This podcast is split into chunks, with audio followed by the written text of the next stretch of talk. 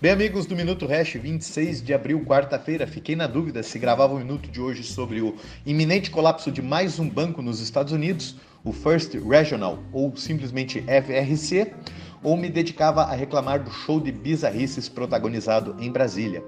Como bancos não quebram durante a semana e por conveniência as notícias ruins são lançadas no com o mercado fechado, tipicamente aos finais de semana, escolhi as mazelas locais, mas estamos de olho no colapso do FRC e seus desdobramentos no mercado de criptomoedas. Ainda temos um minuto de sexta-feira caso aconteça algo irrelevante. Enfim, vamos lembrar que somos a nação que elegeu Dilma Rousseff, uma senhora com incapacidade cognitiva de formar uma frase como presidente do Brasil, não uma, mas duas vezes. Somos o país que elegeu Jair Bolsonaro, um deputado vadio e irrelevante, com 28 anos de história de incompetência, como o alternativa à esquerda. E como não dizer que somos o país que elegeu um ex-presidiário que fez o que sabe fazer de melhor, corrompeu o sistema para ser descondenado de suas condenações por corrupção para um terceiro mandato como presidente da República. No Congresso e no Senado, elegemos Tiriricas, Romário, Sérgio Reis, Alexandre Frotas.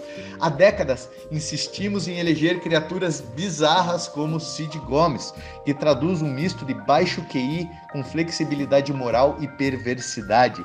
Quem viu as cenas ontem de Roberto Campos Neto, presidente do Banco Central, tomar uma aula de regra de três ensinada pelo senador Cid Gomes em uma lousa e ainda nutre um fio de esperança no modelo de gestão atual do país, já morreu por dentro um é o eleitor típico de Cid Gomes.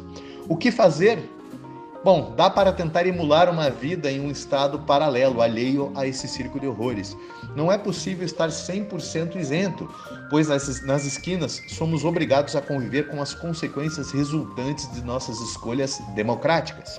O Bitcoin é uma baita ferramenta para te ajudar nesse processo de imunização. Você precisa experimentar a tranquilidade que é viver muito menos exposto ao, ao que fazem os aloprados de Brasília.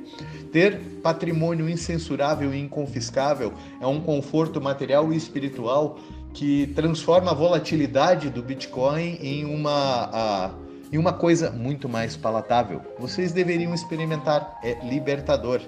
Lembre-se que em 2023 Brasília ainda nos presenteará com a lei da censura e impostos maciços sobre toda a atividade empreendedora e produtiva. Pena que 99,9% de vocês irão esperar e será tarde demais. Grande abraço, fiquem muito bem.